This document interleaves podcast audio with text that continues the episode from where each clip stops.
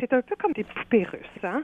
Il faut les mettre dans la bonne place. Et que généralement, on a déjà tous les outils, seulement qu'on le fait de façon un peu désordonnée, dû aux émotions, dû à tout ce qui est autour de nous.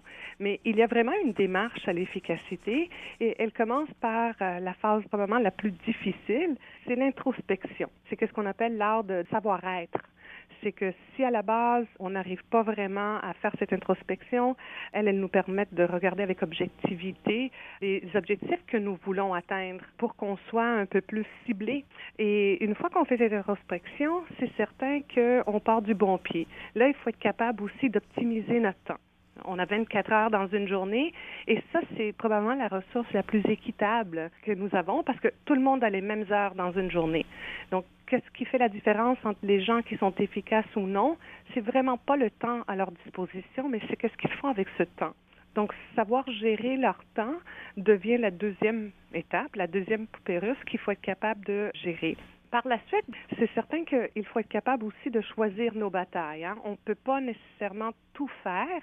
Donc, il, faut aussi prioriser à la base. Donc, qu'est-ce qui est important pour nous? Être capable de faire la différence entre les choses qui sont urgentes et importantes, qui n'ont pas nécessairement le même impact. Donc, être capable de faire cette distinction nous permet aussi de faire la différence entre l'essentiel et les accessoires. Donc, qu'est-ce que je veux à tout prix? Qu'est-ce qui est important pour moi? Qu'est-ce qui est en lien avec la réflexion que j'ai faite initialement dans l'introspection? Et qu'est-ce qui est tout simplement un j'aimerais avoir aussi? Donc, savoir prioriser deviendrait la troisième étape. Par la suite, les choses qu'on a priorisées, on doit les planifier. Il faut avoir un bon plan d'action. Ici, j'aime beaucoup donner l'analogie de préparer un voyage un peu. C'est qu'on ne prend pas notre valise puis on part. Généralement, on planifie un voyage. Mais il faut planifier aussi comment on va être efficace. Donc, créer un plan d'action, concevoir un plan d'action.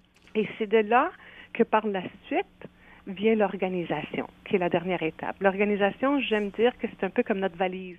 Ça détermine qu'est-ce qu'on va mettre dedans. Et elle, elle est basée carrément sur toute la réflexion et les étapes précédentes. Donc, la plupart des gens, surtout au début d'année, avec une résolution du nouvel an, ont tendance complètement à essayer de s'organiser. On fait des listes, on s'achète un nouvel agenda ou on décide qu'à partir de maintenant, on rentre tout dans notre calendrier. Et c'est commencer par la fin, puisque l'organisation est la dernière étape. C'est carrément commencer notre processus à l'envers. Et c'est ça qui nous empêche souvent d'être efficaces. Alors, euh, je constate que vraiment, là, il faut être réglé comme une horloge. Ça demande aussi beaucoup de discipline. Euh, dites-moi, Alexandra, est-ce qu'il euh, il y a eu comme une première phase durant laquelle vous avez posé un diagnostic au sein des entreprises pour ce qui est de l'atteinte de leurs objectifs en matière d'efficacité?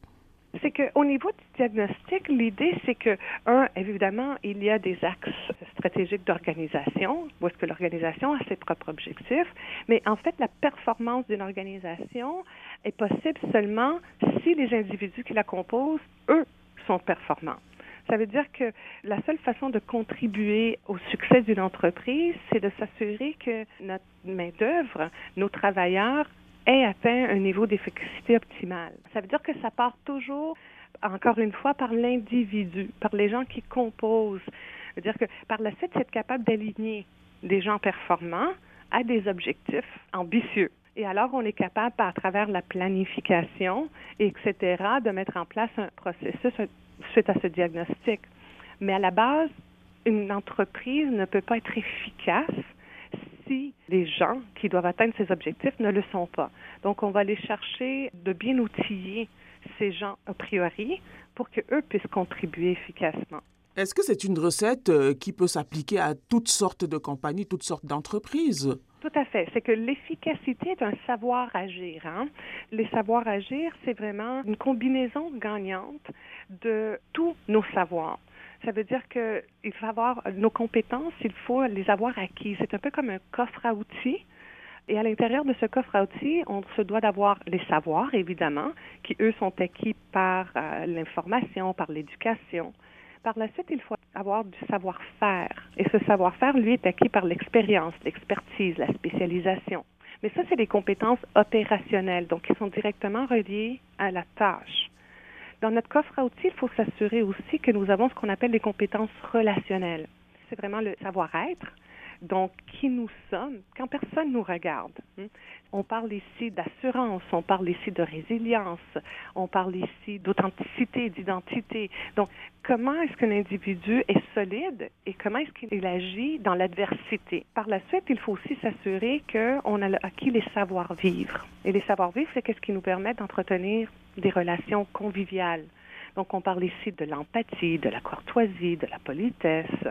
Et c'est quand je suis capable de choisir tous ces savoirs dans mon coffre et de le faire de façon optimale, de façon stratégique, qu'alors je transforme mes savoirs en savoir agir. Et c'est là que se trouve l'efficacité. Sinon, on peut simplement s'assurer d'être soit efficient, qui est une question simplement de productivité, mais pas de performance, ou agréable, mais qu'on n'arrive pas à atteindre nos objectifs.